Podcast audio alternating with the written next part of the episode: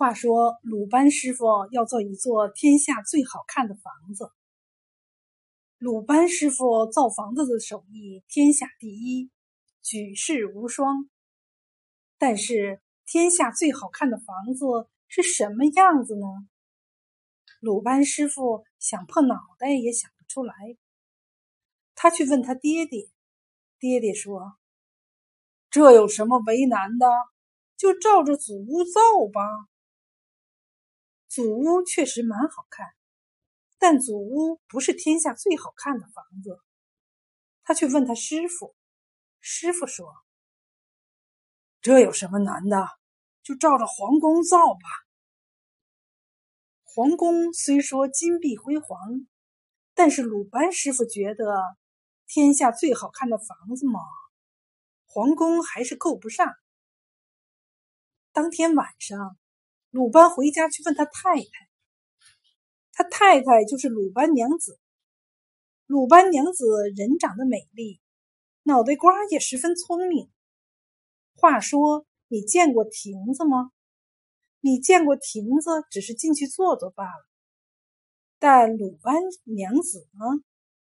她见到鲁班造亭子，灵机一动，就发明了油纸伞。鲁班娘子听说鲁班要造天下最好看的房子，建议说：“天下最好看的房子嘛，我也没见过。我听说东海龙王的龙宫蛮好看，不如你下东海借个龙宫来做样子。”东海龙宫，多谢娘子提醒，那真真是非常漂亮。我明日就去借。鲁班师傅想着海底的珊瑚玉树，想得一整夜睡不着。第二天一大早，鲁班就跑下东海，问东海龙王借龙宫。鲁班师傅大名鼎鼎，东海龙王推脱不过，只好借给他。龙宫可以借给你，不过三天期限一到，你就要还回来。别那么小气嘛！难道就不能多借几天吗？鲁班师傅扛了龙宫回来，放在花草地上，前面是水，后面是山。大伙一见都围过来观赏，个个夸这龙宫真好看。红砖墙、绿瓦背儿，门窗雕着金花龙凤，用波浪做成屋檐，四个飞檐屋角最好看。高高翘起，就像长了四只大翅膀。有了四个飞檐，那龙宫也活了，马上就要原地起飞似的。这龙宫真真是天下最好看的房子呀！大伙儿都这样说。鲁班师傅目不转睛地看着龙宫，围着那龙宫转。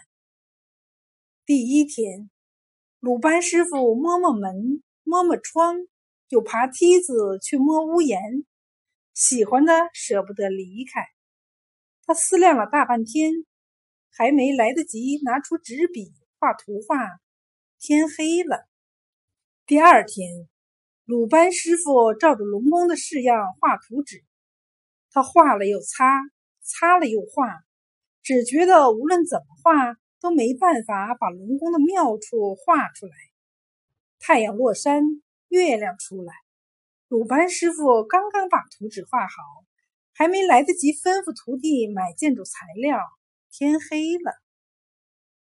第三天，鲁班师傅吩咐徒弟买来建筑材料，开始赶工。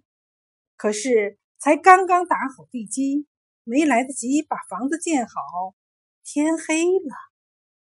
时限就要到了，龙王马上就要派人。来要回龙宫了，这可怎么办呢？鲁班师傅急得大火烧掉了眼眉毛，他实在舍不得还这座龙宫，好想跟龙宫来的人说一说，让龙宫多留几天，让他多看几眼。他怕东海兵将不跟他打招呼，夜里偷偷的来把龙宫取走，就拿来四串大铜铃。挂在翘起的屋角上。这还不放心，他又吩咐家里的大公鸡站在屋顶，教他一看到龙宫来人就大声叫唤。果然，三更时分，东海龙王派龙太子和金鲤鱼大将来取龙宫了。俗话说：“龙不风，鲤行雨。”龙太子和鲤鱼大将还没到，就吹来一阵大风，下了一场大雨。挂在屋角的铜铃叮铃当啷、叮铃当啷、叮铃当啷的响起来。铜铃吵醒鲁班师傅，鲁班师傅连忙叫徒弟起身，在房子四周钉大木桩。房子四面讲，一共钉了四根大木桩，才刚刚钉好，龙太子和金鲤鱼大将就到了。他们用力搬，搬不动。用力推，推不动；用力拔，拔不起。站在屋顶上，大公鸡见这情景，喔喔喔，喔喔喔，大叫起来。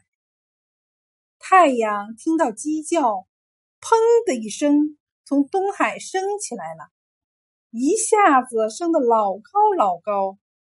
龙太子急得爬上了瓦背顶，金鲤鱼。急得拿鱼头直撞门，可是无论他们怎么拉、怎么扯、怎么撞，龙宫还是一动也不动。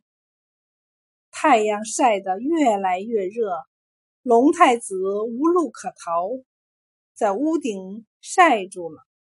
龙头铺在屋角上，龙身沿着瓦背横睡着，龙尾晒干了。高高翘起来，金鲤鱼被晒得耐不住，乱翻乱跳，最后粘在大门上，弓着身子，张着大嘴，睁大了眼睛。鲁班师傅一看，觉得房子这个样子非常棒，他连忙照着样子把图纸画好了。从那会儿起，房子。都照着这个样子建了。最后，你一定要问鲁班师傅有没有把龙宫还回去？哈哈，当然还回去了。龙宫一放入海水里，那晒在屋顶的龙太子，粘在门上的鲤鱼，便都活过来。